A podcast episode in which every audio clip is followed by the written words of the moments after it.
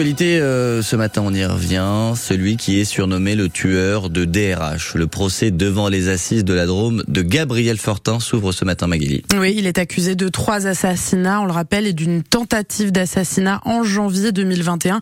Sa première victime, Estelle Luce, était DRH en Alsace. Maître Jean-Marc Thomas Muller et l'avocat de ses filles. Bonjour. Bonjour. Vous êtes l'avocat des filles d'Estelle Luce, la première victime de, de Gabriel Fortin. Alors, vos clientes n'assisteront pas au procès, mais quel est leur état d'esprit là euh, à, à l'ouverture? Moi, j'ai l'impression qu'elles n'attendent pas grand-chose. Hmm. Euh, les faits euh, sont acquis. Pour moi, le, le procès ne devrait pas révéler grand-chose. Elles le savent.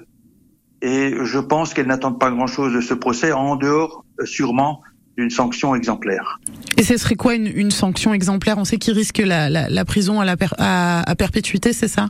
C'est ce qu'elles attendent? Oui, alors bien sûr. Alors ce n'est pas à la partie civile de, de fixer la peine, évidemment. Hmm. C'est la cour d'assises qui fixera la peine sur la base d'une proposition qui sera faite par le ministère public, public pardon, par l'avocat général. Donc ce n'est pas à la victime de demander la peine. Mais enfin, il me semble quand même que euh, cette peine euh, encourue, qui est le maximum prévu par la loi, euh, je, suppose qu'elles attendent quand même que que la peine soit euh, proche ou égale à ce maximum. Mmh. Vous disiez, vous, pensez qu'on ne va pas apprendre euh, grand chose pendant ce procès. On, on, sait que Gabriel Fortin a toujours été mutique, il n'a jamais euh, parlé depuis depuis le début de l'instruction. Vous l'imaginez parler pendant le procès? Alors moi, je ne me fais pas beaucoup d'illusions. Bon, on, on est l'heure de vérité, c'est dans quelques temps, dans quelques heures. Euh, on verra bien. Euh, moi, je ne me fais pas beaucoup d'illusions sur le fait qu'il parle ou qu'il ne parle pas. S'il parle, on aura des explications. S'il ne parle pas, il y a un dossier qui, est, qui parle pour lui. Mmh. Mais qu'est-ce qui peut provoquer euh, la parole dans un dans un cas comme celui-là, euh, dans un procès d'assises? Il peut y avoir parfois une, une étincelle qui provoque euh, la parole? Ça peut arriver? Oui. Euh, alors, je ne suis pas dans, dans la tête de ce monsieur, mais c'est vrai que pour lui, ça serait quand même euh, euh, le moment de, de vérité, mmh. parce que il joue toute sa vie à ce procès.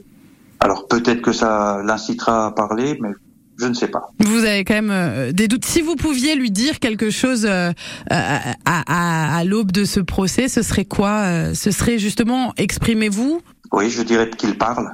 Qu'il parle, c'est c'est important pour lui. Euh, enfin, qu'importe son son destin lui. Moi, je représente des, des jeunes victimes euh, qui ont perdu leur maman. C'est quand même euh, c'est tout à fait dramatique.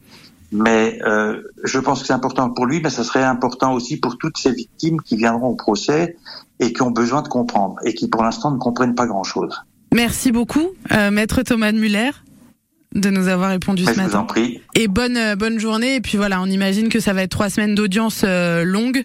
Donc on vous souhaite aussi beaucoup de courage pour pour ce procès qui s'ouvre qui s'ouvre ce matin. Merci. Qui est euh, ce, ce, Gabriel Fortin, ce, ce, tueur de DRH Si vous souhaitez aller plus loin sur euh, ce procès, vous l'avez dit, Magali, qui s'ouvre aujourd'hui, vous avez des articles évidemment hein, qui reviennent sur cette sombre histoire sur FranceBleu.fr. Alsace, il est bientôt 8h14.